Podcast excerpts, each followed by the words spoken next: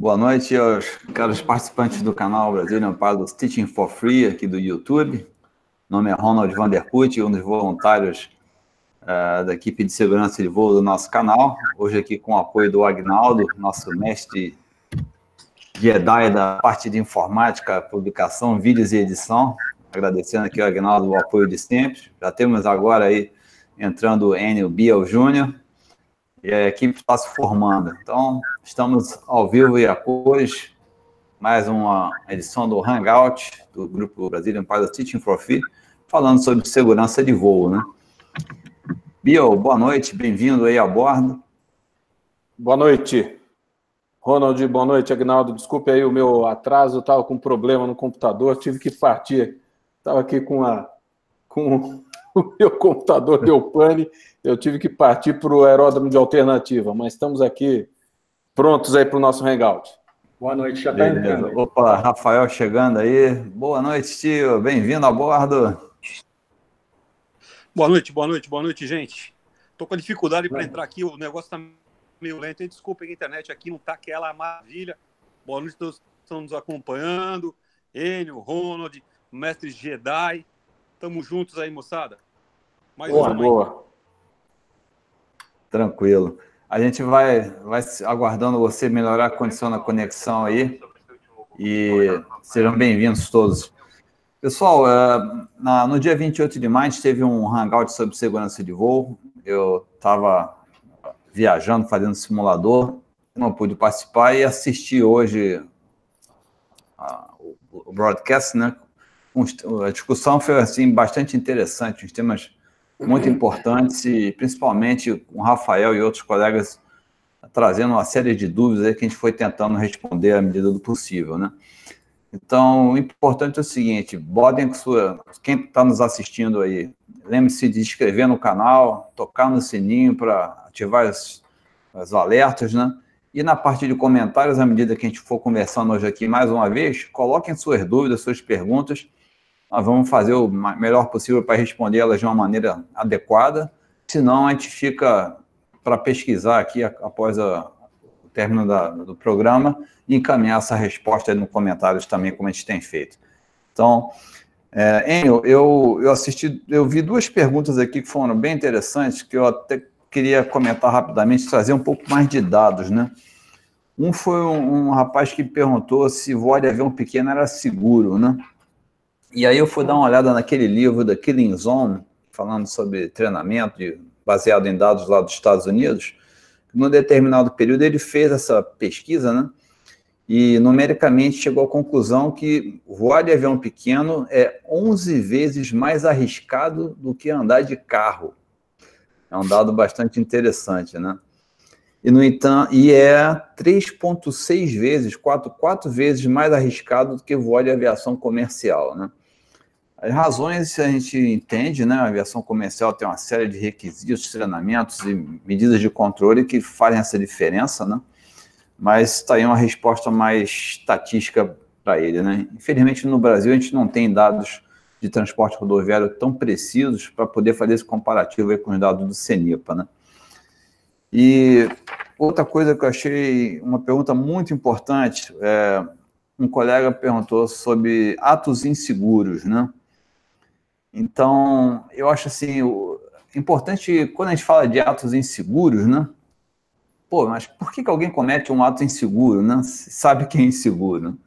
Então, tem um, dois, dois mestres dessa área de fatores humanos, Scott Chappell e o Dr. Doug Wigman, da Força Aérea Americana, há um, um, tempo no passado eles criaram uma classificação de fatores humanos para análise e classificação de acidentes e o objetivo dessa classificação era justamente facilitar, classificar, é, investigar e principalmente gerar recomendações que fossem mais efetivas na área de treinamento e modificação de padronização, né?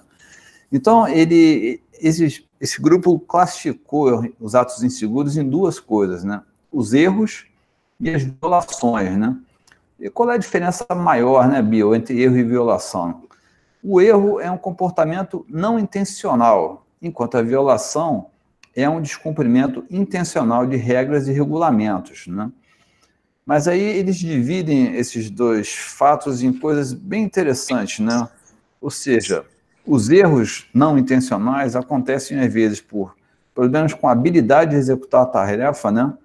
Com exemplos práticos, né? Erro ao efetuar um checklist, falha em priorizar a atitudes dentro da cabine de comando, ou desenvolvimento de hábitos negativos, né? É, shortcuts, né? Tomar é, caminhos mais curtos para resolver uma situação.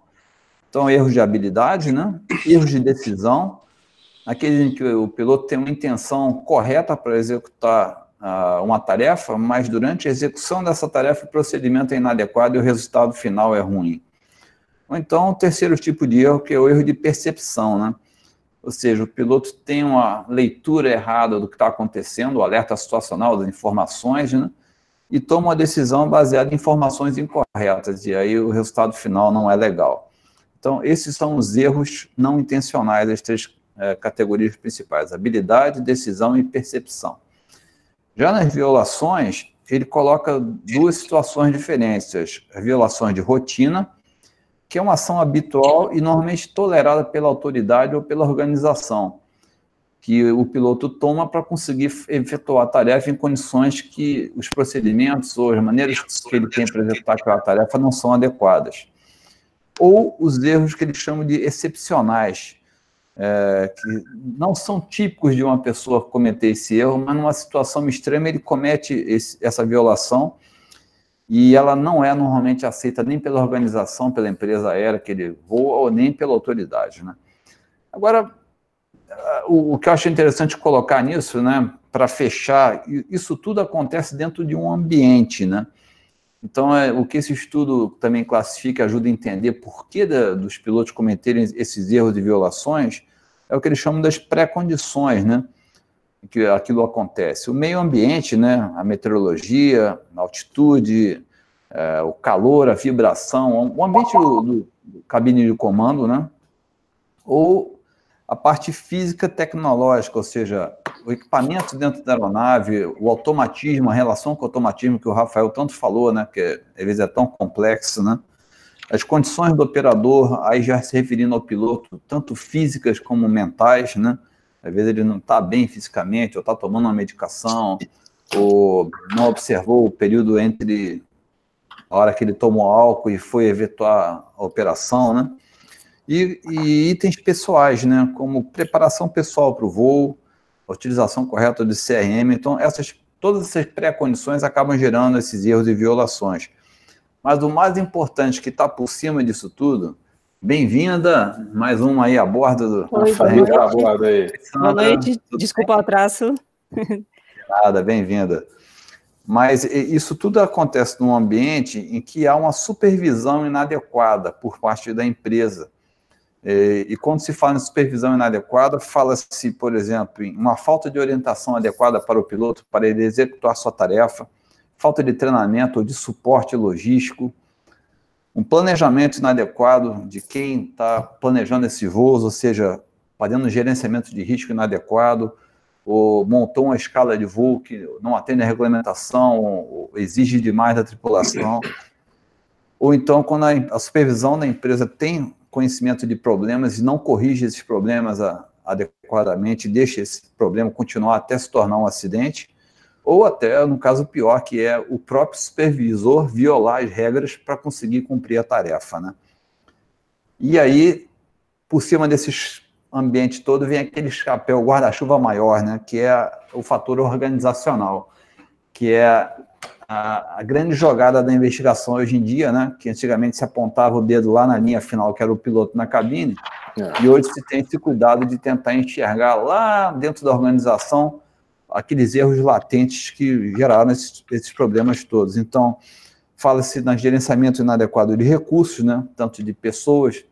Será que eu tenho é, tripulantes suficientes para fazer essa escala que eu estou precisando executar? Será que eu tenho os equipamentos, as aeronaves, equipamento de apoio em terra? Será que eu tenho capital né, suficiente para fazer essa operação, manter a manutenção adequada, o seguro, enfim, contratar os recursos de suporte durante a execução do voo, né? E, e, finalmente, o crime organizacional, ou seja, naquela empresa é aceitável cometer os erros ou violações, o chefe aceita isso, tolera, deixa isso acontecer ou não, né? Enfim, então eu queria quis colocar essa visão geral aí e é importante comentar, né, pessoal, como a cultura é importante nesse processo todo, né? Quando eu falo cultura, e a Sandra talvez seja a pessoa mais indicada para falar sobre isso, né? A gente fala sobre a cultura social, né? Que a gente sabe que o indivíduo ele se comporta de uma maneira sozinho e ele às vezes se comporta de uma maneira diferente quando ele está no grupo social dele. Isso acontece também dentro da empresa, né? Assim como existe a cultura nacional, né? Do, do, do país, né? Então, a gente que tem voado pelo mundo afora, a gente vê como existem padrões completamente diferentes, principalmente geração de risco, aceitação de risco, né? Ou seja, tem países que você nem pensa em colocar um cinto de segurança, aquilo já está tão imbuído na cultura que é automático. E outros países, como alguns que eu vi por aqui, cinto de segurança para quê? Né? É, o cara lá em cima está cuidando de você. Se você tiver um acidente e morrer porque está sem cinto, é uma vontade maior, né? É. São assim, extremos bem interessantes, né? Então, é, a Sandra, se quiser depois dar uma aprofundada nessa questão da cultura, que eu acho que ela tem um papel muito grande na, na, nessa nossa atitude perante a aceitação do risco, o gerenciamento desses fatores. Né? Enio, seja bem-vindo. obrigado, Ronald. É, eu estava até fazendo uma anotação aqui, porque isso eu comentei em um dos, dos debates que a gente participou nos, ultimamente aí, que você estava falando de fator organizacional e clima organizacional, né?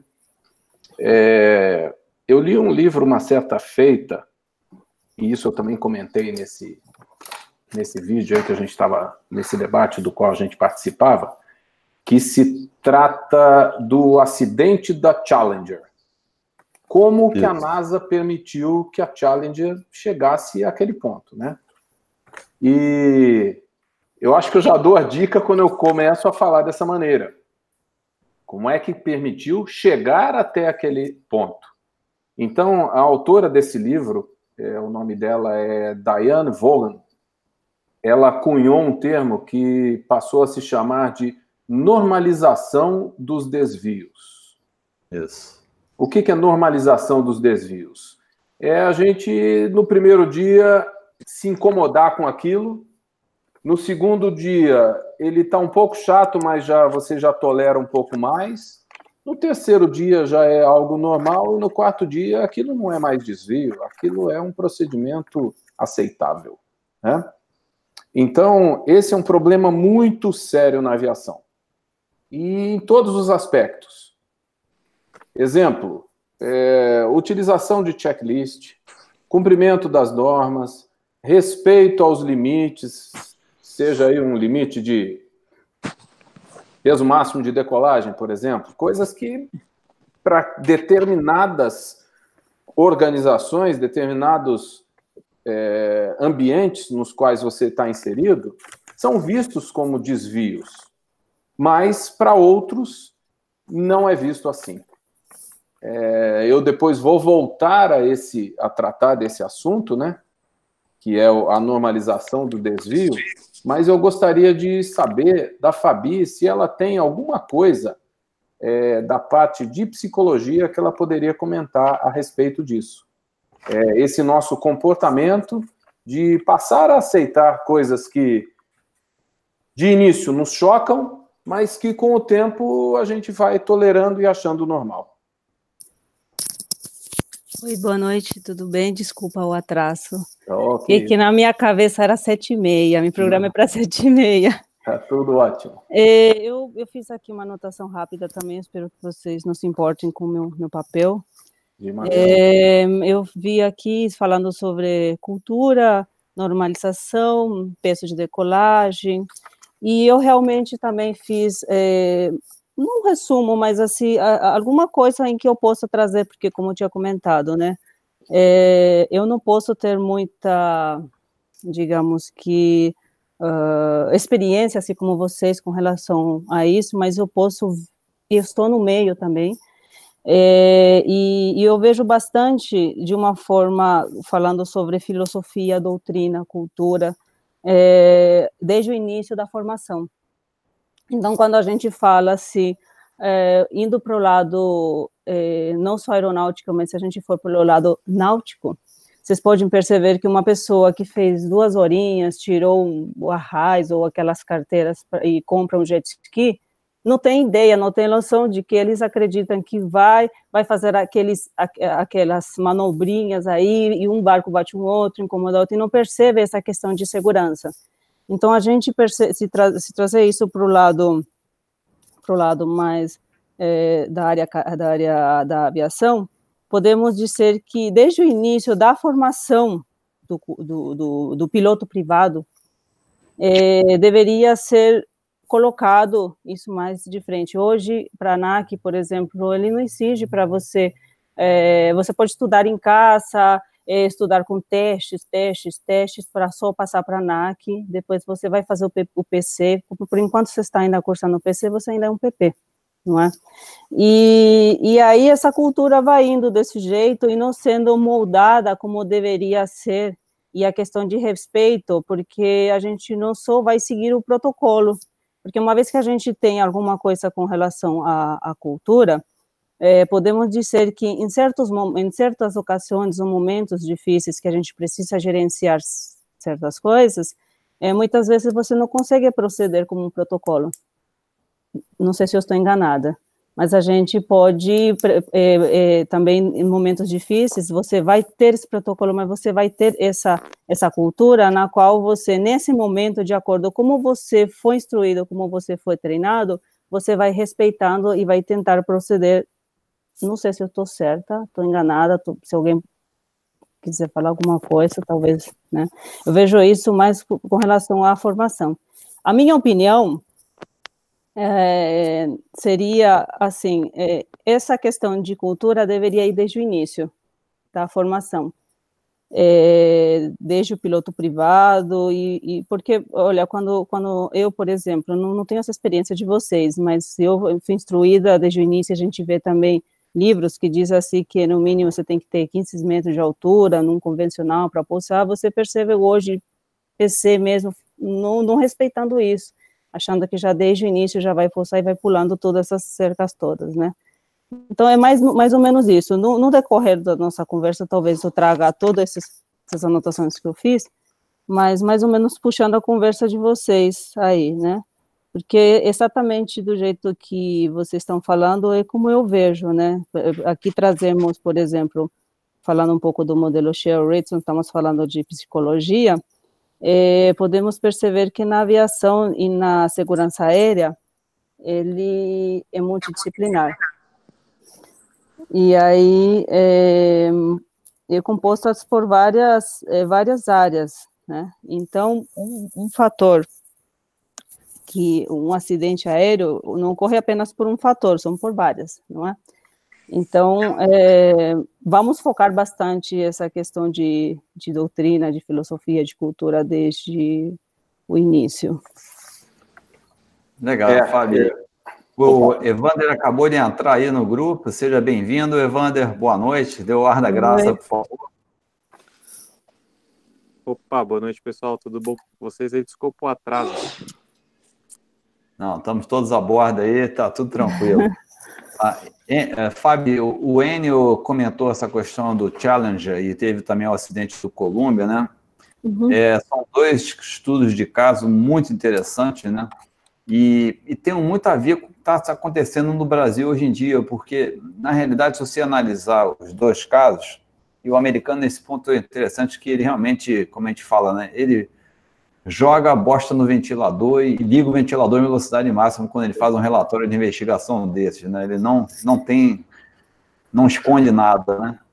E você vê que tudo na realidade começou com o decreto presidencial do Jimmy Carter que acabou transformando a operação espacial da NASA, que é um troço de risco extremamente elevado e de pesquisa e desenvolvimento de tecnologia, numa operação comercial com targets, com orçamento, com uma série de coisas que colocaram a pressão nesse sistema, e aí todo o sistema reagiu tentando cumprir essas metas que eram completamente inviáveis, né? É, desde que houve esse decreto, eu lembro na época, havia uma previsão de fazer 100 lançamentos do ônibus espacial por ano. No melhor ano que houve, eu acho que o máximo que eles atingiram foram 28 lançamentos. E, então, começou a gerar um atraso, e, enfim, o custo disparou. E aí começou a ter esse série de shortcuts, né? Ou seja, foram cortando caminhos e reduzindo o nível de segurança para tentar manter a operação, manter aquilo dentro do previsto, né? O que era completamente irreal. E, e, o mais interessante, tiraram os engenheiros, que eram os caras que tinham conhecimento profundo e o controle de risco na mão, e botaram administradores para tomar decisões operacionais. E aí que a coisa acabou se perdendo, né? Então, a gente vê hoje né, o Brasil com a situação econômica, financeira e também reflexo desses últimos governos que a gente teve que não havia uma estratégia para a área de aviação no país, né? É um mal que a gente já vem sofrendo alguns governos. Isso tudo resulta no que a gente está vendo aí, né? Uh, todo um receio de uma entrada de pilotos estrangeiros no Brasil, sem saber como é que é o impacto disso, empresas estrangeiras entrando e tomando fatias enormes do mercado com concorrências desleais em função de custos de combustível diferentes, custos operacionais, e isso tudo vai acabar afetando todo o processo e, e reduzindo o nível de segurança, não, não, não tenha dúvida em relação a isso, né? É, tem dois aspectos bem interessantes que você comentou, Ronald, é, que é colocar gente que não tinha, que era administrador para tomar conta de coisas que precisavam um pouco mais do que isso. É, e a gente já viu em, em, outros momentos da história que isso não deu certo. É, eu estudei durante um bom, um bom tempo sobre a Guerra do Vietnã.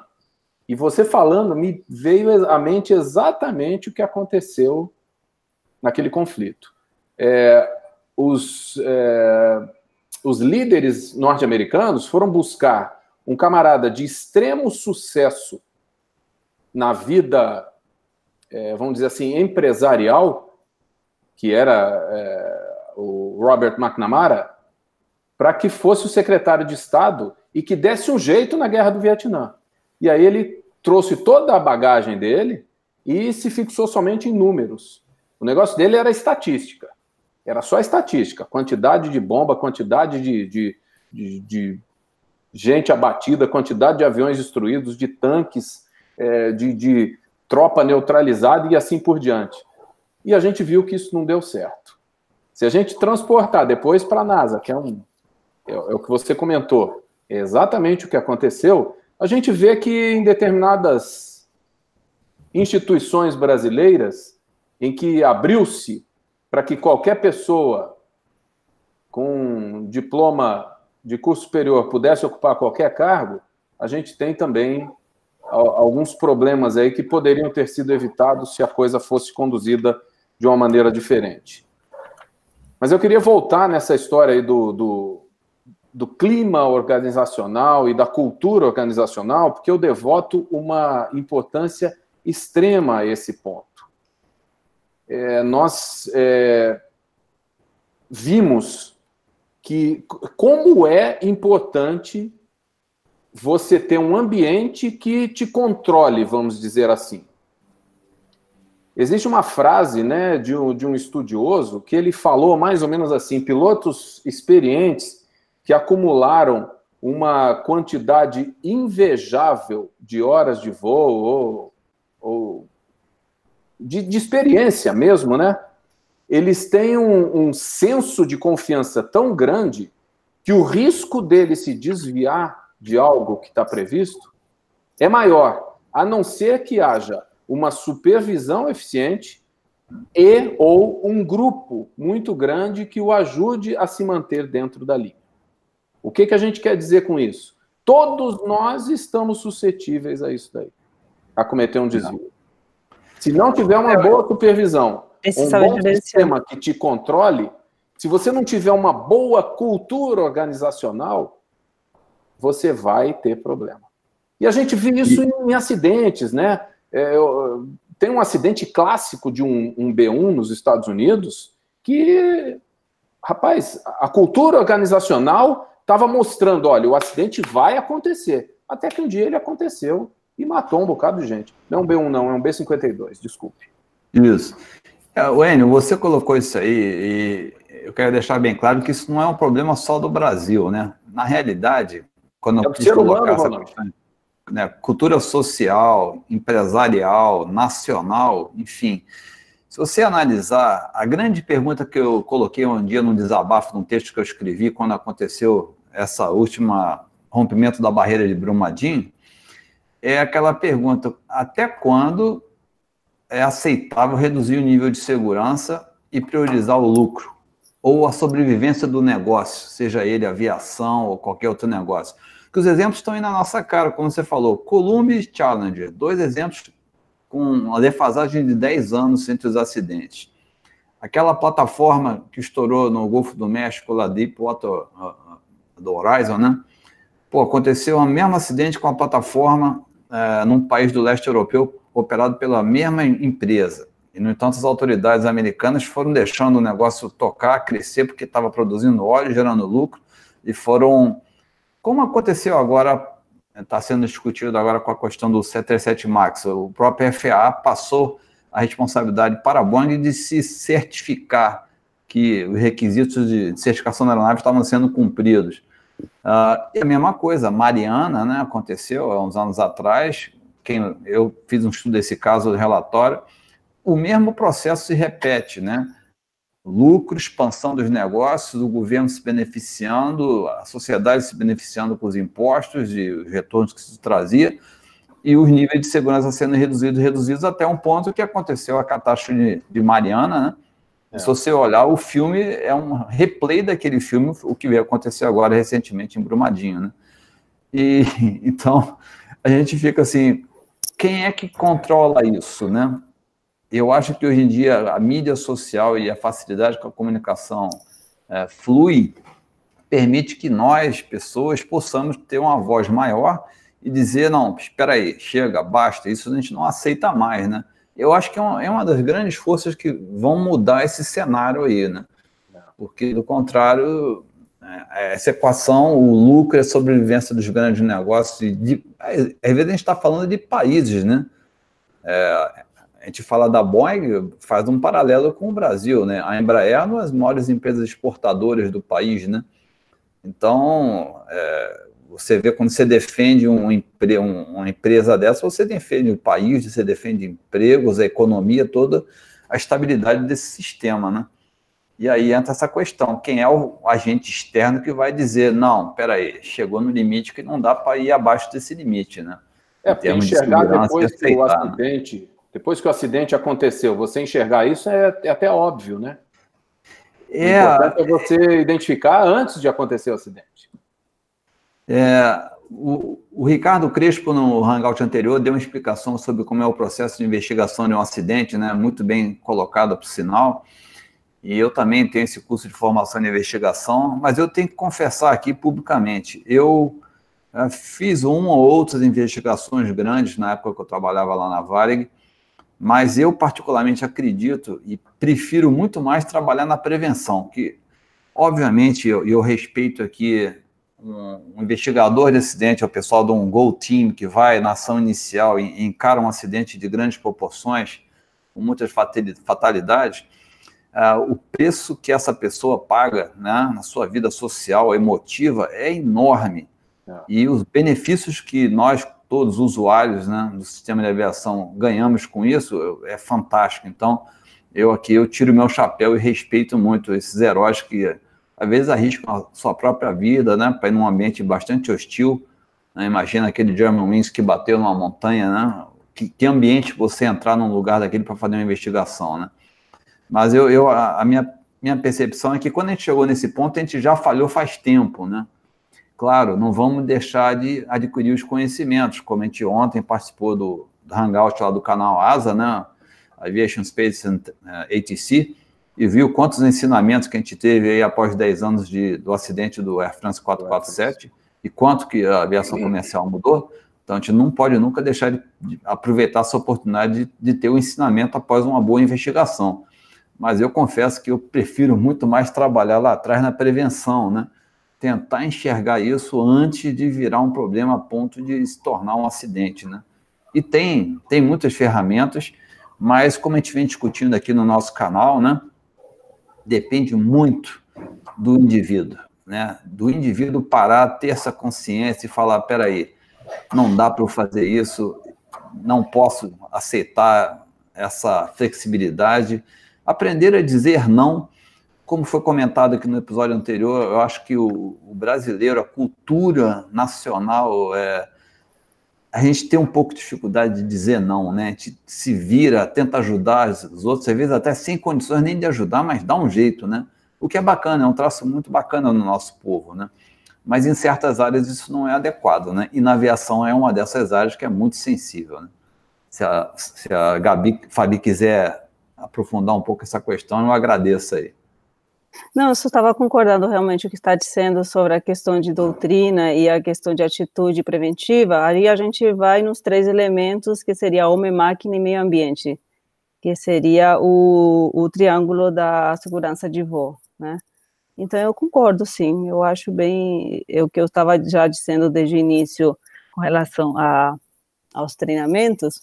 Uma vez que a gente já vai criando, eu dou, eu sou mãe, né? não sei se todos são pais também mas é, é, eu dou exemplo assim com relação a criança. Se eu estiver com minhas filhas e minhas filhas vierem com alguma coisa lá do vizinho e falar, olha mamãe que legal, eu peguei lá do vizinho, falar, ó, oh, legal filha, ótimo, no outro dia também, no outro dia também, ela vai crescendo, daqui a pouco ela vira o quê? Ela vai achar que isso é normal, né? Começa a roubar. Então, a mesma coisa, a gente traz isso para a aviação, e, e, eu acho que o Enio falou alguma coisa também. De repente, um dia você está fazendo, oh, cuidado, no outro dia, no terceiro, no quarto, depois acaba ficando isso normal. E, e isso não é legal, né? Temos que mais é, conscientizar isso e, e, instruir, e levando isso. E você vê, é triste, porque você vê isso, as pessoas já com certa experiência, é, cometendo alguns, alguns erros, né? E como vocês estavam falando também, isso já vem, a gente vai ver assim como por, um bom exemplo do, do queixo suíço, né? Alguma coisa está ali, o latente, alguma coisa vem trazendo, tem uns erros. O que que é? Organização, o que que é? Então aí vai vindo um traz o outro, de repente acontece. É famoso, famoso quando a gente escuta aí quando é adolescente no que eu vi. Eu te falei que ia acontecer. Eu disse para você. Mamãe fala, né? Disse para você, eu te disse, aconteceu, não quis ouvir. Né? É, e, e, nessa indústria, na aviação, a gente tem que tentar aproveitar e aprender com os erros dos outros. Não dá para ser cabeçudo e tentar errar de novo para ter lição, né? Às vezes o, o preço eu, é muito caro, né? Eu, o que eu acho que acontece também ainda, é, certamente pode ser menos, mas ainda tem, é muito a questão de hierarquia porque a, às vezes, é, quando é uma coisa assim muito técnico e, e, a pessoa acredita que está certo, eu garanto, não sei, eu penso que a questão de hierarquia às vezes afeta também, né, porque tem que é. trabalhar em equipe, trabalhar junto, a gente está falando de cultura organizacional, trabalhar em conjunto, o que eu estou fazendo, vocês têm que estar sabendo também.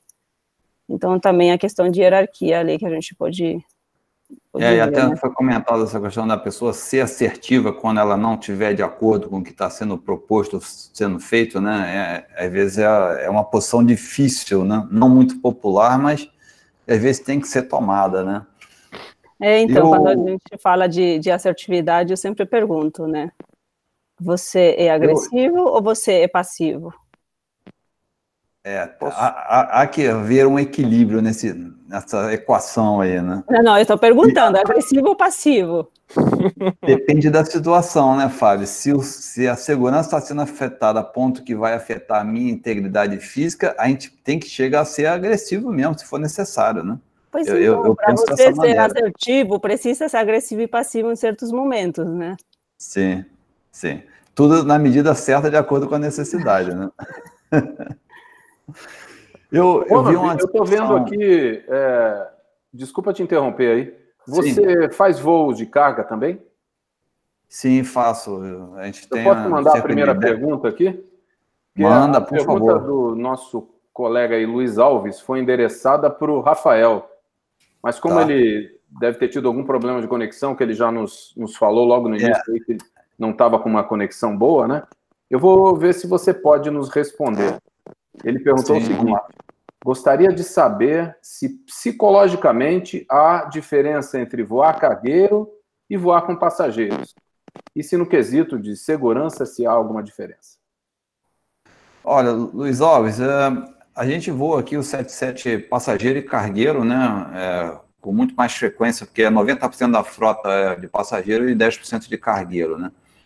Eu, particularmente, acho que assim, o, o, voo cargueiro ele é tão bem planejado quanto o voo passageiro. Ele tem variações, é, a carga às vezes tem necessidades diferentes do passageiro de timing para chegar por causa de a carga pode estragar, coisas assim. Mas na prática, eu vou dizer, costuma ser um voo mais tranquilo, porque Hoje em dia, é, um dos maiores problemas que a gente tem em voo de passageiro é o passageiro um avião com 400, 450 passageiros, é um passageiro tem um problema médico, né? E aqui na região do Oriente Médio, onde eu vou, o tipo de passageiro que eu transporto, ele tem uma certa idade avançada, né? Uh, pessoal da Índia, do Paquistão, e a gente vê pessoas assim de... Já vi um caso, entrou uma família, tinha cinco, seis pessoas ali na faixa de 90 a 100 anos, né? estão indo lá visitar os filhos, os netos que estão lá nos Estados Unidos e eventualmente não podem sair. Então, isso acaba tornando-se um problema e aí gera, eventualmente, a necessidade de intervenção médica, de contato com, ou eventualmente até alternar a nave no meio do caminho e posar para obter um, um, atendimento mais eh, emergencial, né, com mais recursos, né. Mas uh, em termos de. É, essa é a maior diferença, né? Tem esses fatores de surpresa. Como em toda aviação no mundo inteiro, uh, muitos passageiros têm medo de voar, lidam com isso como? Às vezes ingerindo álcool para tentar se acalmar, e aí, por não saber da fisiologia do voo, o pouco de álcool que ele tolera em solo, quando entra no avião em altitude, acaba gerando comportamentos inadequados, então você acaba tendo que lidar com um passageiro com comportamento inadequado, tanto para preservar a, a, segurança dele quanto dos outros passageiros. Então, eu diria assim, o voo de, cargueiro é um voo mais tranquilo. Não, você tem esses problemas a menos para te criar suas surpresas operacionais. Né? Obrigado, Ronald. É, se você me permite, é, eu acho que é, uma diferença pequena que acontece é quando o piloto está começando a voar, porque depois você naturalmente leva aquilo como se fosse o seu dia a dia. Mas eu já vi no início muita gente preocupada, porque, nossa, tem passageiros lá atrás, como é que eu vou fazer a curva? Então eu não posso inclinar demais. Rapaz, voa o seu voo normal, faça o seu voo dentro Isso, do previsto. É. Entendeu? Se tem carga, não, se tem passageiro lá atrás, a preparação no voo, a operação em si da aeronave, ela segue a os mesmos critérios. tem que ser a mesma, sim. até por uma questão de autopreservação, né? Sim, sim, é, porque antes dele estamos nós lá na frente. Né? Estamos né? nós também lá dentro, né? Pessoal, mas eu queria ver se o. Eu quero só interromper. Opa! Fala, é, fala o, o nosso amigo Evandro aí quer participar. Fala Isso. aí, Evandro, não fica tímido, não, pô. Eu ia chamá-lo agora. Obrigado aí, Agnaldo, ah, pela intervenção, hein? que isso, deixa o Enio. O Enio, pode terminar de falar, Enio. Não, não, eu já não, tinha terminado. Era justamente fazendo o gancho para ver se você teria é, algo a, a, trazer do, vamos dizer assim, do seu mundo que você vive, porque muitas vezes a gente se esquece de comentar coisas que são é, mais rotineiras para o tipo de atividade aí que você exerce. Bom, eu, o, Wander, Oi. O, bem, só deixar aqui, desculpe, cara, eu dei uma bobeada aqui como coordenador da conversa. O Rafael Santos, né, nosso idealizador aqui do Teaching for Free, ele precisou sair por um motivo particular, pediu uma brecha aqui para entrar e eu não vi aqui no telefone que estava do meu lado. Então, peço desculpas aí, por isso que o Rafael não está mais presente aí. Então, Evandro, está contigo aí, por favor. Imagina, que isso, eu agradeço a oportunidade de vocês aí de poder participar também. É, aproveitando o, gancho da, da parte do cargueiro, eu trabalhei na TAM é, durante três anos, eu fazia a parte de despachante de carga, então eu cuidava muito da frota dos cargueiros, do 777, e justamente isso que o, que o Ronald acabou de comentar, alguns pilotos acham até melhor a parte do cargueiro, mas não é só porque se trata somente de carga, né, que acaba sendo o voo mais confortável, né, porque a carga ela tem um time para chegar no destino, dependendo da carga que é perecível, ela tem um certo tratamento também como o passageiro tem também, né? É uma área bem interessante, é uma área bem bem bacana. Eu tive que aprender muitas coisas legais. Fui para o Chile também, tive um treinamento lá, que foi quando a TAM fez a fusão com a LAN, e eu desenvolvi diversas atividades. Voltando só um pouquinho atrás, tentando recuperar a conversa que a Sandra teve com o Ronald, em questão de parte aí que estava intermediando na parte da segurança de voo, como que a gente pode tentar melhorar isso, né? Eu acho que é um pouco meio complicado a questão de ser, né, na hora que você tem, na hora que você tem que ser assertivo, na hora que a gente tem que ser passivo. É, hoje mesmo eu venho comentando com os meninos que eu tive uma experiência não tão muito boa, que um rapaz me convidou para buscar um avião dele, contando uma experiência que aconteceu comigo, tá? Um rapaz pediu para mim buscar um avião com ele, ele era proprietário desse avião, a gente fez todas as partes legais ali da segurança de voo, calculamos todos os trajetos, até mesmo com duas alternativas.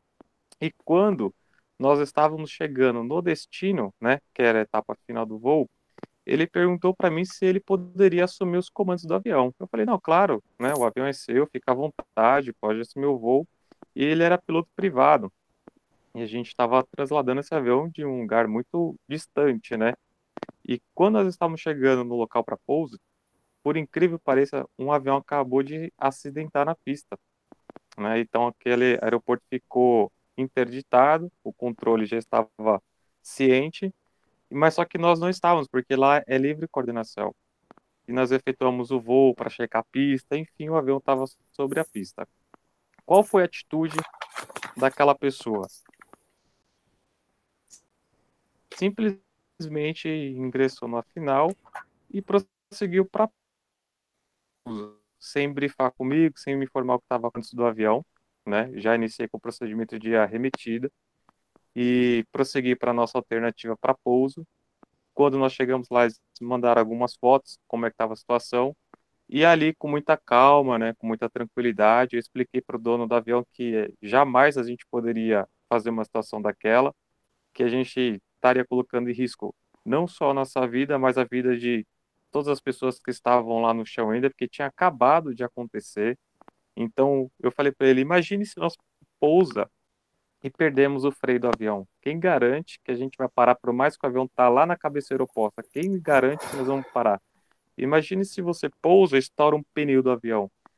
Isso é muito complicado porque tem um lugar aqui que eu não vou citar o nome, eu já cansei de dar conselhos, já conversei bastante, mas eu acho que o problema não é a aviação, o problema é a pessoa. A pessoa sabe que está fazendo errado, ela conhece os limites dela, mas quando a gente vai conversar com ela, ela não aceita, por quê? Ah, o brasileiro está acostumado, ah, já deu certo, ah, nunca deu errado, vou continuar fazendo. Então é uma coisa muito particular da pessoa, por mais que a gente faz campanha, a gente incentiva, a gente explica, né? Mas a pessoa ela, ela não acredita que aquilo vai acontecer. Então ela espera acontecer para ela parar e falar assim, não, realmente eu estava ali com ele, Deus não permitiu que acontecesse nada de pior, e justamente ele pediu para ir comigo pelo fato da, da pouca experiência que eu tenho, e eu agradeci muito ele pela confiança, né, que ele depositou a mim, eu expliquei ele com, com toda a segurança, ele gostou do meu feedback, ele achou que ia deixar ele pousar, mas eu falei para ele, de forma alguma, eu iria deixar ele pousar, e a gente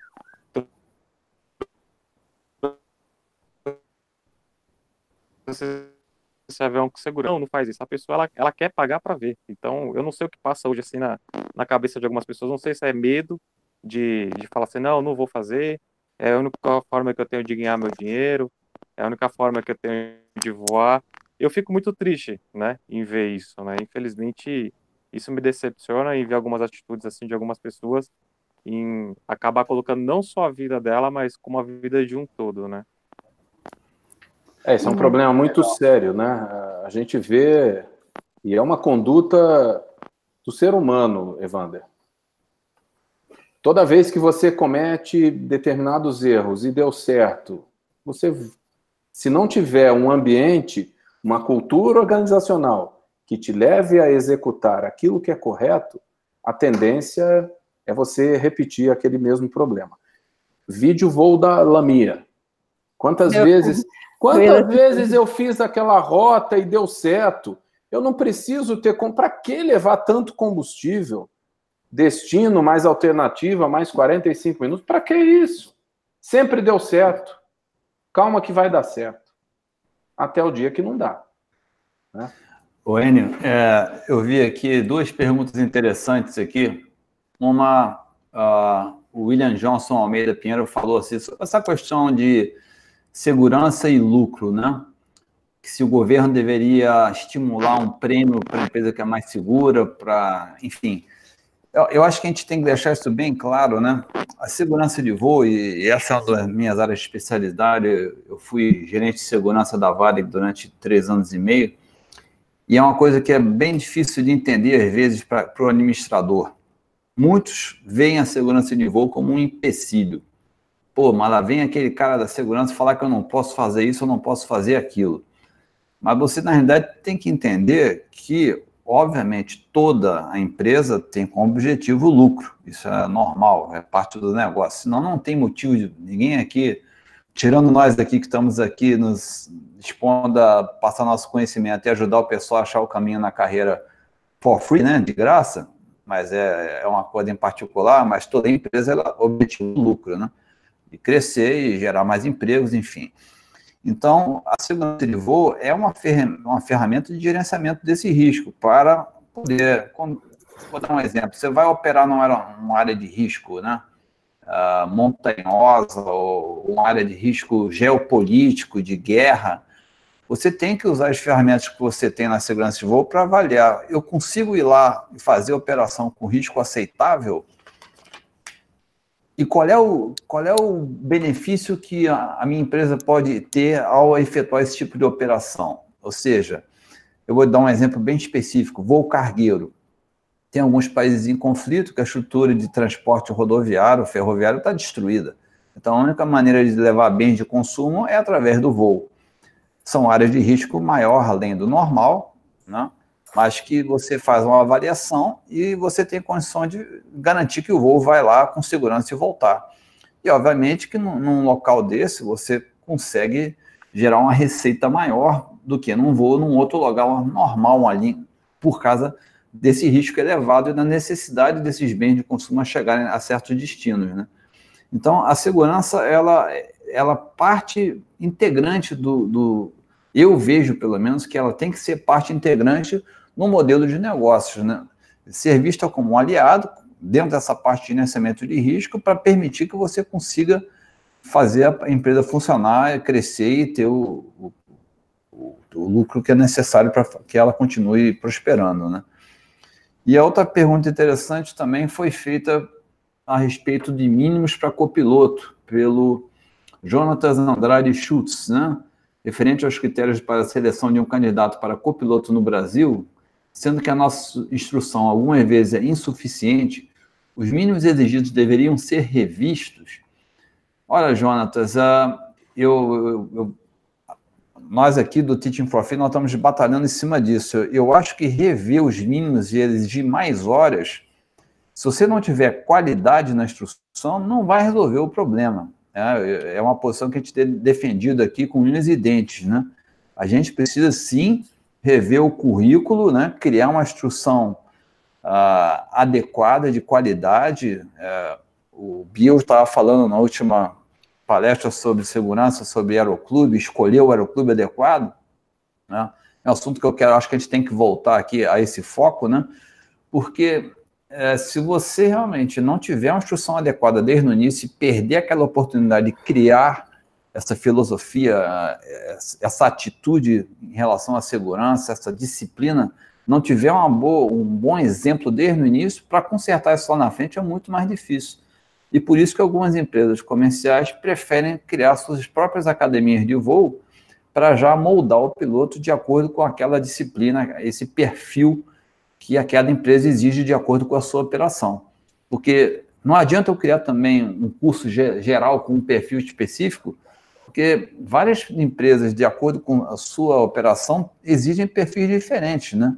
É, do piloto para atuar naquela área, né? Não é uma coisa assim, pelo menos me corrijam na minha colocação aqui, mas eu vejo isso dependendo do país, da empresa, do tipo de operação, as empresas buscam certos perfis eh, de uma maneira mais preponderante em relação a outras. Né?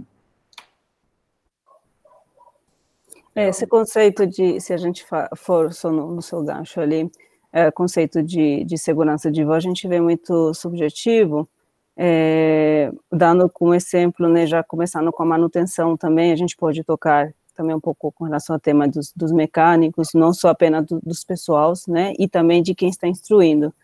E como eu tinha falado desde o início, eu penso que tem que ser isso já no começo daquela pessoa que está procurando fazer o curso de piloto, que a gente está falando agora sobre isso, né, de piloto, é, já focar essa questão de segurança. O meu marido estava comentando comigo esses dias que já existe um, um, grupo de estudo, não sei se vocês sabem, para ampliar o conteúdo da formação dos pilotos com relação à segurança, assim como matéria, né? Eu acho ótimo isso, né? É, e, e aí, é, voltando assim com relação ao, ao, conceito de segurança, sobre a questão dos aeroclubes. Então, se eu já sou, se eu já vou me formar uh, desde o início, estudando só com texto e passar na NAC e acabou, vou no aeroclube e está me ensinando jeitinhos assim, eu já estou crescendo desse jeito, o mesmo exemplo que eu trouxe com relação às minhas filhas, né? Já estou crescendo achando que estou fazendo certo. Então, amanhã, quando chegar alguém que fala para mim, não, você tem que fazer aqui certinho, você tem que ir aqui até a cabeceira, fazer isso, comunicar isso, vamos fazer o brief, fazer isso, eu falar, puxa, que chato. Não é muito chato, porque eu não estou acostumada a isso. Eu já estou acostumada daquele outro jeitinho rápido assim como o Enio deu exemplo que eu também ia falar sobre a Laminha. Então, é, já vem sendo é, moldado dessa forma. Então, acaba ficando difícil, porque amanhã ele quer virar um INVA, e ele vai instruir como o, o, o, aluno dele. E como é que esse aluno vai querer tentar, entra numa empresa aérea, quando chega a empresa, está querendo moldar ele, ele não, não quer aceitar muitas vezes, e aí acaba tendo esses conflitos, né? Isso. É, Fábio, eu, eu, fala aí, prossiga, oh, Desculpa, Ronald. É, eu acho que é, é, bastante interessante o que você comentou e trazendo para a pergunta do, do nosso companheiro aí, até se, deixa eu até dar uma olhada no nome dele de novo aqui, Jonatas Andrade Schultz. Isso. É, isso é interessante, porque a gente observa que muitas vezes a gente não consegue compreender pô, por que, que aquele piloto que tinha, sei lá, duas mil horas de voo, ele não foi selecionado. Ele fez, eu estava no grupo junto com ele, é, a psicóloga conversou com todos nós, nós é, vimos que a participação de todos foi, no meu entender, normal, mas ele não foi selecionado. E aí você me corrija se eu tiver equivocado. Mas a minha impressão é de que a pessoa busca aquilo que o Ronald falou, é o perfil que vai se adequar ao que ela espera de um piloto seu, ou de um colaborador seu, seja ele piloto, mecânico, seja lá o que for. Se já de início ela percebe que aquela pessoa tem tantos vícios que vai ser difícil colocá-la dentro dos padrões que ela estabeleceu como importantes para a sua operação, é mais fácil ela pegar um, um piloto com pouca experiência que ela vai conseguir moldar dentro do que ela espera. De é preferência, de preferência, né? É, eu, eu recebo bastante perguntas, assim, com pessoas que estão querendo se formar, né? Que estão querendo fazer cursos, e sempre me perguntam, será que eu consigo? Como é que eu consigo? É muito difícil entrar numa empresa aérea, e eu sempre falo, depende de você. Porque aqui é, a gente ensina como você vai passar para a ANAC, você aprende como vai passar na ANAC. A ANAC te ensina o básico que você precisa para ter ideia. E o resto que você vai precisar mesmo na prática vai na empresa. Agora, quem te ensina como você passar numa seleção? Quem te ensina como é que você tem que ser de verdade? Qual, como é que você tem que agir nesse momento? Até onde você consegue enxergar? Porque eh, vai depender muito até onde eu consigo perceber as coisas. Eu não sei se eu consigo me, me explicar, né? É, eu vou dar um exemplo. Eu fiz um, um tempo atrás, eu fiz um mestrado em gerontologia social. Eu comecei a fazer o mestrado e começava a falar sobre a questão de velhice, processo de envelhecimento, e até então eu não estava percebendo muitas coisas. Depois que eu comecei a estudar e a prestar atenção em vários temas, eu comecei a perceber que tinha bastantes pessoas idosas, estavam crescendo isso, está acontecendo isso, sendo que isso já estava aqui o tempo todo, na minha frente o tempo todo, mas eu não estava percebendo isso. Por quê? Porque eu enxergava só até aqui, não conseguia enxergar mais além. E, e é muito isso, como você, como você falou. Eu, eu penso, os recrutadores estão acostumados, eles já são muito experientes e sabem muito bem. Na hora que o candidato entrou, sentou, mais ou menos eles já estão sabendo como é. Então, vem muito essa questão de mania. É, tem algumas empresas é, aéreas que têm feito, pelo que me falaram, é, eles deixam você fazer é, a, a, parte de, de, das provas, que tem que fazer a prova geral, você faz o simulador, passa em tudo. E o final, no final, deixa você muito à vontade com relação à entrevista.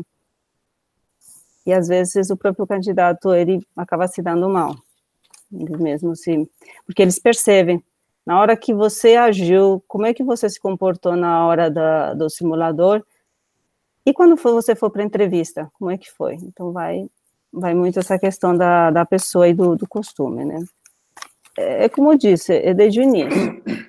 Desde o início. Você vai andar, vai engatinhar, é desde o início. Eu queria Fábio, fazer uma pergunta. Não sei se eu posso fazer uma pergunta. Posso fazer uma pergunta? Deve. Eu sei que já, já, já, já passamos já essa fase, mas eu vou voltar porque eu não queria ah. cortar o é, Evandro, o nome dele? Evander. Evander. Evander. Então é, pode ser que seja para Evander, para o Ronald, não sei, alguém que possa me, me responder. É, eu estou com muita dúvida com relação a transporte de órgãos. Vocês, por acaso, têm alguma informação, como é feito, como funciona? Não sei se vocês podem pode, pode me responder com isso. Olha, lá na minha empresa a gente faz transporte eventualmente de órgão, mas tem toda uma estrutura que é acionada e a gente realmente só recebe o pacote pronto e tem que tentar tratar de fazer ele chegar mais rápido ao destino, né? Mas, mas vai médico junto ou não? Normalmente não. É, os poucos Dependendo... órgãos que eu transportei, não. Dependendo da situação, pode ir um médico junto, sim. Pode ir, né? Pode. Aí depois tem um prazo assim, de entrega, essas, esses tem. procedimentos. Sim, sim, e tem prioridade, inclusive, se você tiver algum atraso no aeroporto de destino, por outro motivo, e entrar numa fila de espera, você pode pedir uma prioridade para pôr é, desse órgão. Né? É. Transporte de órgãos vitais e você tem tem prioridade para Prioridade para pose. Isso. Hum, tá. eu, achei, eu sempre achei que, que médico tinha que ir junto necessariamente. Obrigada. É, eu já transportei córneas, coisas menores, nunca transportei um órgão maior, mas ele vem sempre embalado, super bem embalado, identificado, e chega de última hora, embarca e tem todo esse tratamento especial e a prioridade, caso necessário. Né? Obrigada. Mas eu acredito que a maioria das vezes é transportado em aviação executiva, que tem uma agilidade maior, e até agora foi feito o primeiro transporte de um rim por drone, né, lá nos Estados Unidos, né? Ah, isso aí eu sabia. Teste, né?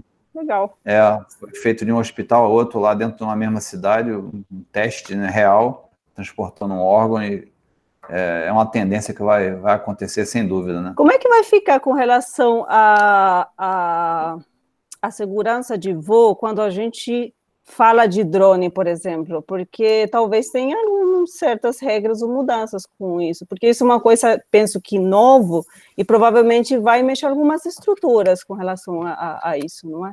Sim, sem dúvida. Já houve até alguns episódios lá no canal Asa do Robert Zerling sobre drones, até participei de um deles. Uh, um colega meu fez um estudo aqui sobre drone aqui comercialmente e já está sendo já está sendo feito isso nos Estados Unidos de uma maneira muito forte, né? Hoje já existem 500 aeroportos nos Estados Unidos em que você tem um sistema junto ao controle de tráfego aéreo completamente automático e online, é, tempo real, que você com o celular, um aplicativo, você pega uma autorização para voar seu drone dentro do espaço aéreo do aeroporto. É, tirar fotografia ou fazer algum tipo de transporte, algum serviço, né? E, obviamente, tem uma série de regras, né? O FAA americano exige que você faça uma prova com conhecimentos básicos de pilotagem, meteorologia, performance, controle de tráfego aéreo e regulamentos, que é uma coisa, acho, a atitude foi muito correta. É, você paga uma taxa lá, 70 dólares, faz um curso, passa na prova online, você aí tem habilitação para poder operar o drone, né? Dentro de uma série de regulamentos e restrições, né? É, regulamentos, é, transmissão também, não é? É, o, o maior problema, sem dúvida, é que hoje você tem. O, tinham dois especialistas em drones lá no Brasil, né, nesse episódio do, do canal do Robert. É, hoje você tem a facilidade de chegar em casa, comprar componentes e montar seu próprio drone, né? Então, a partir disso, você não tem o número de série de fábrica, um controle sobre o, aquele drone especificamente, né? Que existem barreiras eletrônicas para não deixar o drone entrar em certos espaços aéreos. Mas parte do pressuposto que eu tenho um drone oficial com o número de série, com a frequência, enfim, que eu, eu, eu posso atuar individualmente naquele drone. Ah, tá. Então tem uma frequência, então eles conseguem ter uh, um contato, assim, né? De, tô falando de. É, de, de eu, eu saberia. Comunicação. Desde que o drone seja registrado, eu saberia quem e onde está operando, né? E dentro de que autorização, né? Mas tem, tem ferramentas. Uh, hoje já tem drone para caçar drone, joga uma rede em cima e derruba o drone. tem umas tem uma espingarda magnética que o cara aponta para o drone e toma o controle do drone força ele a posar para tirar. Porque aconteceu na Inglaterra e aqui em Dubai já aconteceu duas vezes, né? O drone, é. o cara muitas vezes por desconhecimento ou intencionalmente invade um espaço aéreo controlado e o aeroporto tem que parar de operar. Acho que já houve em Congonhas também. Em Congonhas acho que é. foi duas vezes, não foi? É. Em Congonhas, em Gatwick, na, como o é, Ronald é. falou. Agora a gente está falando aqui de, de, desvio, né? Vamos falar da é. coisa certa. É. Quem quer fazer direitinho, tem uma página do DCEA. Enquanto vocês estavam falando, eu estava até procurando aqui, ó. Isso, tem www.deceia.gov.br barra drone. Lá tem Isso. todas as informações para quem quer seguir as regras, quem quer ser um, um camarada cumpridor das leis e regulamentos. O, o Enio, eu queria voltar no assunto que vocês debateram no último Hangout sobre segurança, sobre aeroclubes, né? Que eu achei muito interessante a colocação de uma pessoa que fez essa pergunta lá, e eu, o que eu vou querer falar em relação, por exemplo, você, como escolher o aeroclube, né? Então, foi comentado, né? Hoje, por exemplo, a ANAC já criou essa ferramenta que você vai lá e pesquisa a empresa aérea, né? Consulta empresas de aeronaves de táxi aéreo e você vê se a empresa é homologada, registrada, se tem alguma reclamação. Nós ainda não temos uma ferramenta desse tipo no Brasil, mas tá, fica aí a sugestão, né?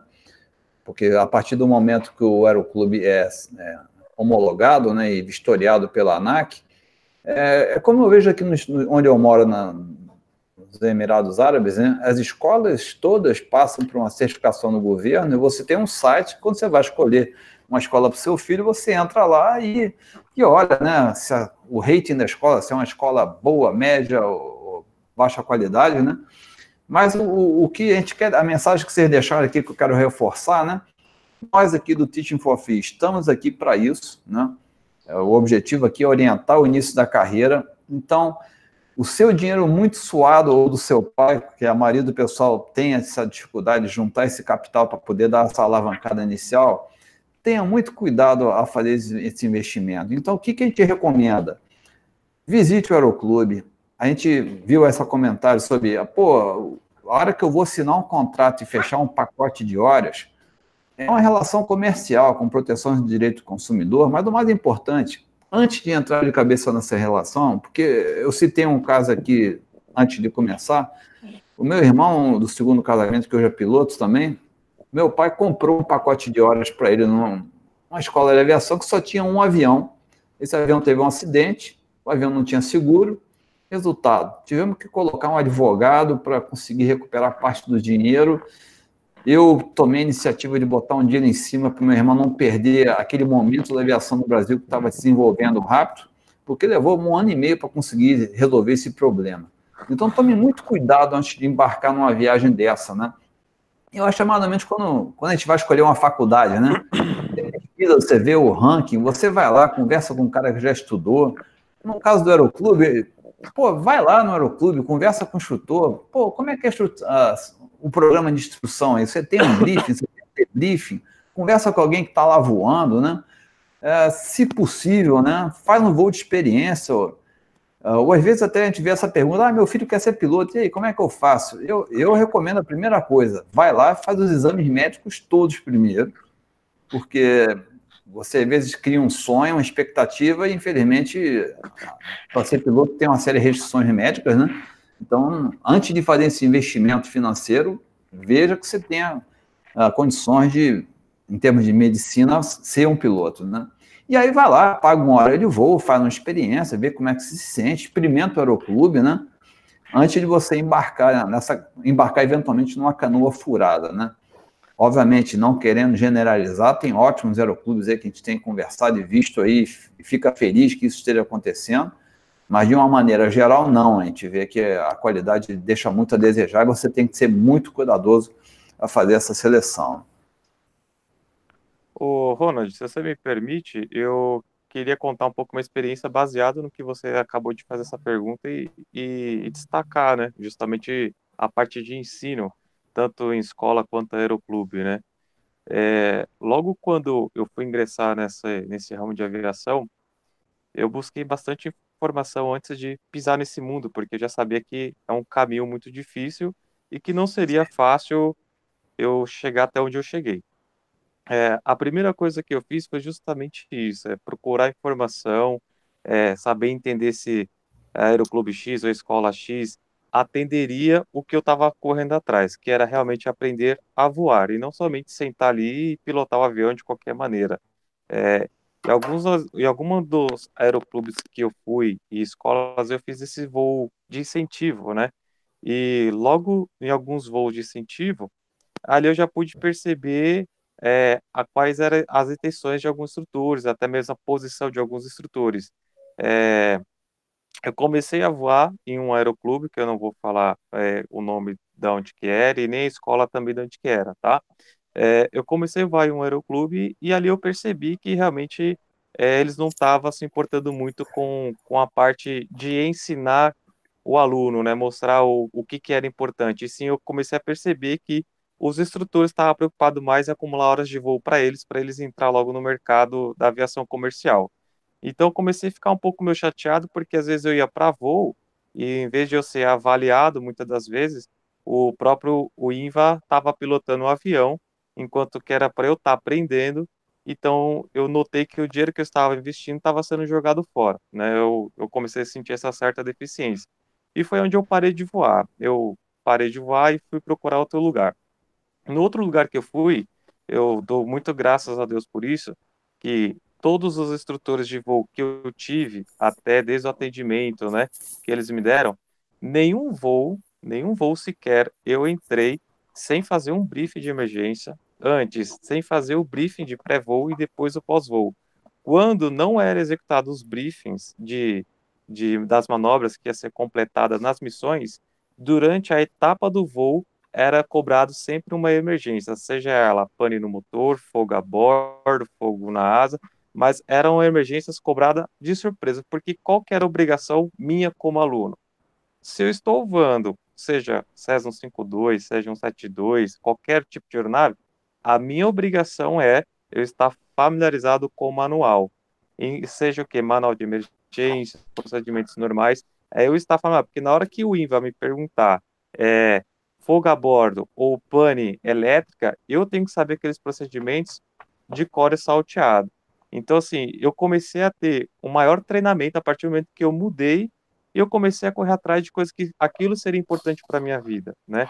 Porque até eu estar voando com o IVA, é tranquilo você estar voando com o IVA, mas e a partir de amanhã, que se de repente acontecer uma oportunidade, você estiver voando sozinho, você não vai ter mais o IVA ali para te ajudar em nada, né? E uma das partes mais legais que eu pude, né, adquirir é, maturidade, que até então, quando eu estava fazendo o curso de piloto comercial, ainda aquilo para mim era, era nuvens, né? Falei, nossa, tô sonhando, mas onde eu fui criar maturidade foi na parte do INVA. E quando eu concluí o INVA, aí sim eu comecei a enxergar a aviação de uma outra maneira. Por quê? Ali foi pagado diversas panes de emergência que o, o aluno poderia cometer com o instrutor a bordo. E algumas das situações eu mesmo cometi quando era aluno iniciante, que eu achei aquilo muito legal. Por exemplo, vou contar uma experiência que eu tive que pô, eu agradeço muito aos Invas, né? Pelo menos os Invas que eu tive a bordo, eu tive um grande aprendizado com eles e um grande CRM de cabine também, pelo fato de avião ser menor, né? Não se comparar com o 77 que você voa, mas a gente conseguiu gerenciar ali a, a, a cabine bem bacana. Uma das coisas bem legais que eles fizeram, eles pagaram é, pane de tudo, aileron, é, manche, pedal, numa final. E aí ele falou assim, numa situação dessa, como é que você pousa o avião, né? Você pousaria o avião com manete ali trabalhando na potência do motor e com o compensador.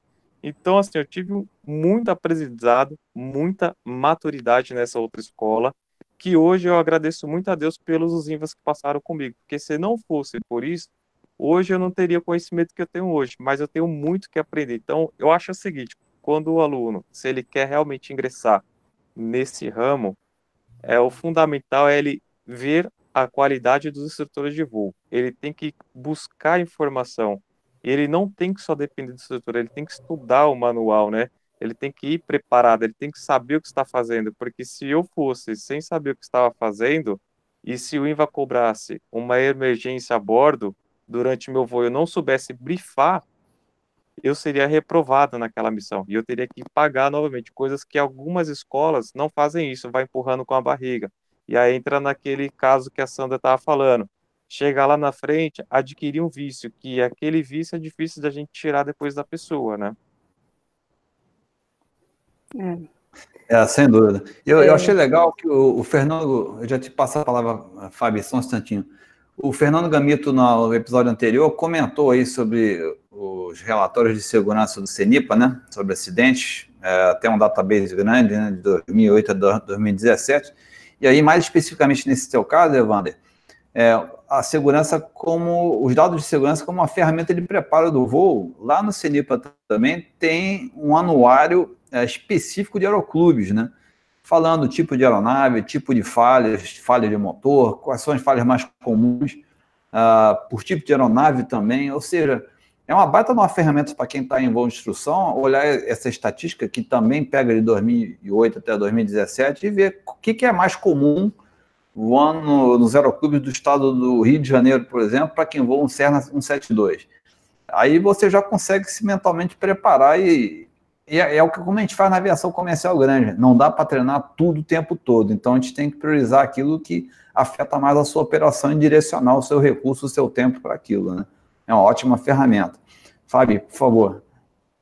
Não, não, eu só ia, ia fazer um comentário assim, do que o Evandro falou sobre aeroclube. Eu, eu, eu voei em três aeroclubes e eu posso se dizer também a mesma coisa e lembrar do último que o aeroclube, os instrutores, toda vez que eu chegava, nunca voava com o mesmo instrutor, mesmo que ele esteja presente, sempre era com diferente, porque eles falavam para não pegar manha de um de outro. E eu posso dizer também que, assim, é, eu gostei bastante e teve essa questão de aí, faz o briefing, debriefing, como foi, tudo eu, eu aprendi bastante também no, no último aeroclube que, que eu voei e, e, os instrutores também todos muito, muito é, responsáveis, né? É importante Legal. mesmo saber escolher, né? É, sem dúvida. Agora, Fábio, é, o Enio já me deu uma dica, o Bill já me deu uma dica aqui, e nós já estamos com um pouco mais de uma hora de, de hangout, né? Estou dando uma olhada aqui nas últimas perguntas. Tem alguma uh, pergunta aí, Ronald? É, manda brasa aí, para a gente atender essas perguntas, para a gente poder dar um encerramento aqui no é, programa. Esse é o mais importante, né? A gente fala aqui, é, se vocês me permitem, eu vou ser bem breve. Se fosse eu, além de tudo que vocês já disseram, de procurar anuário, é, ouvir, fazer um voo, como o Evander falou, eu entraria no grupo Teaching for Free, no Boa. Telegram. Tem muita gente aqui que voou em aeroclube. Eu não poderia dar uma dica, mas a gente já viu informações bastante valiosas que foram transmitidas por colegas que voaram em determinados aeroclubes. E o Evander é o exemplo vivo disso de ter voado num aeroclube que foi uma péssima experiência e depois ter tido a felicidade de encontrar um local que trata a aviação de maneira profissional. E eu tenho certeza que ele não teria sido um bom INVA se ele não tivesse passado por, por essa boa experiência. Como a gente já viu gente falando aí, piloto que não voa solo, que não treina manobra de confiança, não faz stall, não... gente que não sabe o que é um SOP. Gente Exato. que voa sem briefing e debriefing. Como que você vai transmitir aquilo que você desconhece? É simplesmente impossível. Então entra aí no grupo, tem muita gente aí que pode te ajudar e de graça. Tá bom? O Bi, o Bi eu acho que Oi. você está se referindo à pergunta do Maicon Fernandes, que ele fez aqui sobre. Isso, isso. Aí eu, a isso. gente ia entrar na pergunta dele agora. Fique à vontade aí, por favor, Ronald. É, eu tenho um exemplo bom que aconteceu comigo no início da carreira. Então, o Maicon Fernandes está nos assistindo aí, colocou: considerando o fator de violação das regras, principalmente de mínimos meteorológicos, como agir em uma cultura de segurança? Se você não fizer isso, contratarei outro. O que, que eu faço numa hora dessa? Maicon, eu, quando comecei minha carreira, é, eu vou no Aeroclube Nova Iguaçu e foi uma época que o Aeroclube estava muito bem estruturado. Como eu já falei no outro episódio aqui, existia briefing, debriefing, todo um programa de treinamento é, baseado no, no, programa de treinamento da Força Aérea Brasileira, e foi, foi muito produtivo e foi me colocado numa disciplina, toda, toda essa padronização que a gente está buscando aqui, eu, te, eu passei por isso lá. E logo que eu saí de lá, meu primeiro emprego, um amigo meu me ofereceu uma vaga para voar um tupi. E foi interessante porque foi um empresário que se apaixonou por aviação, foi lá na Embraer, comprou um tupi zero quilômetro, coisa mais linda. Só que ele não tinha mínima ideia do que ele estava comprando. Então, não falaram para ele que tinha que botar um aquecimento de pitot, que tinha que ter mais um VOR. Enfim, o avião não estava homologado para voar instrumento. E lá cheguei eu, o cara tinha uma casa em Búzios, gostava de voar muito para lá e para cá. E eu falei, olha, é, me desculpe, o senhor comprou um avião uma, lindo, ótimo, caríssimo, né? Se você tivesse comprado um, um Seneca bimotor, o senhor teria mais alguns assentos a bordo, levaria sua família numa viagem só, que para mim era ruim, né? Que eu, eu, era obrigado a fazer duas viagens para levar a família, né? Mas você estaria bem servido e equipado instrumento. Mas o cara já tinha feito investimento e, e, não quis nem acabar de equipar o avião instrumento e também, não, obviamente, não quis vender o avião e comprar um avião mais adequado para as necessidades dele. Eu comecei a voar com ele ali um, um mês ou dois, e aí começaram a acontecer alguns conflitos, ele querendo atrasar a saída de Búzios para aproveitar o dia melhor, o avião não podia voar noturno instrumento, até que um dia teve um mau tempo lá no Santos Dumont e eu me recusei a voar, e fui, foi uma discussão bastante chata, né? Mas eu pulei fora do emprego e passei a bola para outro candidato lá que topou fazer, e esse colega, um ou dois meses depois, uh, o filho desse empresário tinha que participar de uma competição de karatê. Eles foram fazer um voo para ir para essa competição em São Paulo e saindo aí pelo litoral, entraram no instrumento, entraram em atitude normal, deram muita sorte que conseguiram sair das nuvens com altitude suficiente para recuperar da atitude normal, mas daí a coisa, obviamente que o controle da TC percebeu que tinha uma coisa muito errada, a aeronave acabou retornando para Santos Dumont e quando pousou, o piloto não estava habilitado a voar instrumento e a aeronave não estava uh, equipada. E foi uma confusão danada, enfim, caçaram a carteira do piloto, multaram o avião. E, e o coitado desse piloto quase apanhou do cara, que também era faixa preta de karatê, entendeu? Para completar a situação. É, não, foi assim, é. foi, foi segurança da Infraero apartando a briga, foi uma confusão do cacete. Mas eu acho que no final das contas, é, a mensagem que a gente tem que deixar aqui é, vão ter empregos e empregos. Se você tiver que pular fora do emprego, Michael, para fazer aquilo que você acredita ou preservar a sua vida, isso não tem, não pode ser questionado. É uma decisão que tem que ser tomada, é uma decisão chata, mas é necessária. Não Espero que eu tenha respondido você aí. Existe, se eu não estiver muito enganada, eu não tenho profundidade com isso, tá?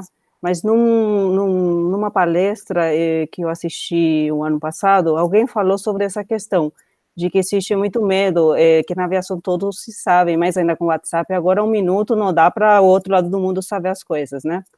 E eh, alguém comentou, creio que foi uma advogada, que comentou que existe a possibilidade de, assim como eu demito você por justa causa, eu disse, eu me demito por justa, justa causa é questão de, de ver mais a fundo isso. O que acontece é que depois o pessoal fala assim, aí você acaba se sujando por conta disso, né, na aviação. É, é mas enfim, é, apareceram outras oportunidades para mim, Fábio, e eu... Tem que ter prudência, né? É, enfim, eu vi vários casos desse aí, alguns infelizmente não terminaram muito bem. Mas, gente, a gente já então já está aí com uma hora e vinte né, de, de hangout. Eu queria dar a oportunidade a vocês aí de cada um fazer, trazer mais algum assunto que acha necessário e fazer esse encerramento. Então, vou começar pelas mulheres, né? Para ser uma maneira educada, Fábio, por favor. Obrigada. considerações. Obrigada, eu agradeço por eh, estar aqui, fazer parte também, estar com vocês. É, certamente eu estou aprendendo bastante com vocês. Eu acredito que é uma forma legal, como estava falando o Enio também. É, e minha filha fala, mamãe, é de grátis, então é de grátis, né?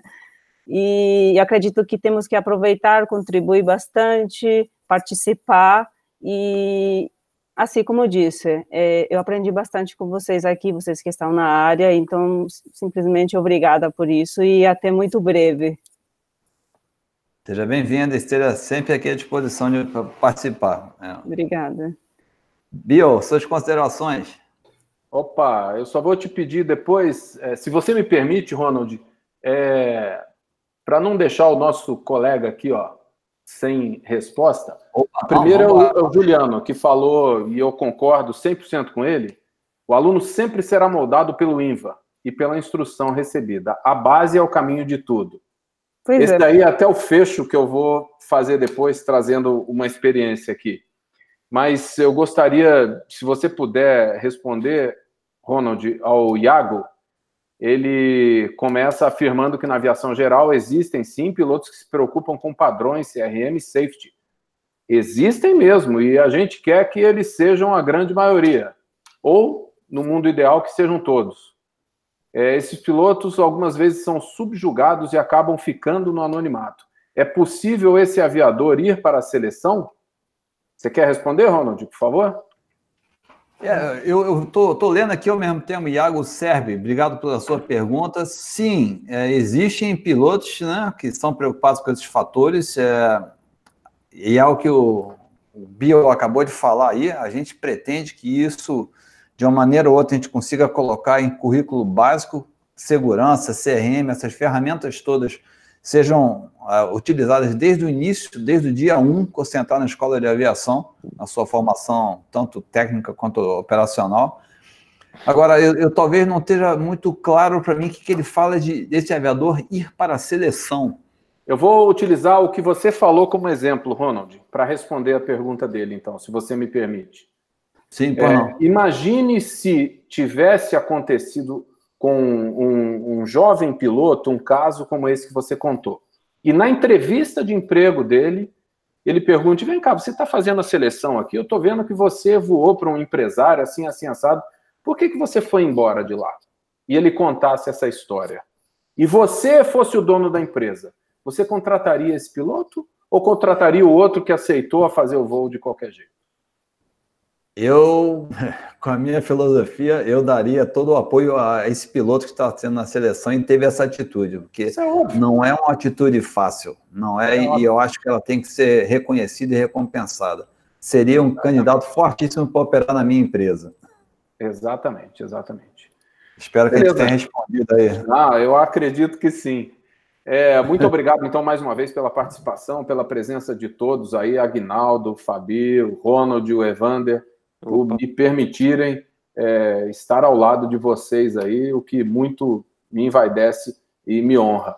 É, eu falei durante a nossa, a nossa, o nosso bate-papo que em determinado momento, né, que é um perigo aquele piloto que tem experiência e começa a se desviar do caminho. É, ele faz errado uma vez, duas, três, até que aquilo fica normal, é o que, como eu disse, né, aquela doutora que escreveu o livro do, do acidente da Challenger, chamou de normalização do desvio. Que se ele não tiver um ambiente que o leve para o caminho correto, isso se torna muito perigoso. Esse é o lado do piloto experiente. Então, quem já tem experiência, esteja atento para isso. Por outro lado, para quem está começando nesse mundo da aviação, é, eu gostaria de trazer também um ensinamento de um estudioso que foi buscar o porquê de, de ocorrerem tantos acidentes na aviação geral. E ele chegou a uma conclusão: que se você começa a sua carreira num ambiente que não tem padronização e não dá a importância ao SOP, aos procedimentos padronizados, isso é um grande fator de risco. E aí eu associo essa fala ao que o Evander trouxe, ao que os nossos companheiros trouxeram, tratando dos aeroclubes que nós temos aqui no Brasil. Então, muito cuidado se você começa a sua carreira fora da vida militar ou não tem a oportunidade de voar numa grande empresa aérea. Porque nesses ambientes você vai ser moldado, a cultura organizacional vai te levar a cumprir aquilo que é correto. Então, cuidado se você entrar num caminho, perceber que o ambiente não está muito legal, não faz briefing, não faz debriefing, não tem um SOP. Chegou, surgiu essa pergunta aí, né, há, há alguns dias. Então, Isso. muito cuidado. Pilotos, ele chegou à seguinte conclusão, esse estudioso: pilotos da aviação geral, então, que não passaram por um, uma grande organização, eles têm uma chance muito maior de sofrer um acidente e tem que trabalhar dobrado para evitar cair nessa armadilha. Então, fica o nosso recado. É, junte-se ao Teaching for Free. A gente aqui não objetiva lucro, o nosso objetivo é fazer uma aviação mais segura e auxiliar você que está buscando aí o primeiro emprego ou uma recolocação. Tá ok? Mais uma vez, muito obrigado aos meus colegas aí pela oportunidade de participar de um debate de alto nível. Uma boa noite. Valeu. Agnaldo, considerações finais aí? Não, agradeço aí a participação de todos aí e eu friso o que o Enio já falou aí, é, entre no nosso grupo no Telegram, que lá vai ter informações de quem passa por situações como o Evander falou aí, né? É, mais tarde, é, instrução de má qualidade, né? Defasada, enfim. Lá no, no nosso grupo tem vários profissionais lá que já passaram por isso, semelhante, e pode dar ajuda, indicar uma boa escola ou, a, ou evitar uma determinado aeroclube escola também. E o link de, do nosso grupo está aí na, na descrição desse vídeo, que vai ficar aí. E fique à vontade para participar. E boa noite para todos aí. Beleza. Evander, suas considerações finais. Opa, eu que agradeço também todo mundo do Teach for Free pela oportunidade de participar desse grupo. Até hoje tenho aprendido bastante coisa, principalmente uma delas, a humildade, né? Que vocês têm transmitido, o conhecimento. E eu agradeço muito uh, pela oportunidade de ter participado mais uma vez aí desse Hangout. Beleza, Evandro. Obrigado a todos vocês pela participação. Nós já estamos aí com 1.400 inscritos no canal do YouTube, então isso nos dá muita alegria, porque nós estamos aqui nos dispondo no nosso tempo livre para tentar transmitir um pouco de conhecimento, experiência e orientar todo mundo. Então, quanto mais gente a gente puder atingir, melhor o resultado do trabalho e mais alegria a gente vai ter e atingir esse objetivo do nosso grupo. Então, lembre de divulgar a ideia, de participar, de se inscrever. Coloquem sempre suas dúvidas para as próximas palestras, a gente tornar a discussão mais interessante e uh, direcionada às necessidades de vocês estão começando as suas carreiras ou querendo dar o próximo passo, né? E obrigado muito pela audiência. Acho que a Fábio queria, Fábio queria falar alguma coisa? Não, eu queria só é, é, é, fechar com, com uma frase aqui que eu achei muito legal. E a gente não só pensa nessa questão de segurança, não apenas dentro do cockpit, mas também no, no nosso grupo, que a gente pode dizer aqui que estamos sobrevoando, né?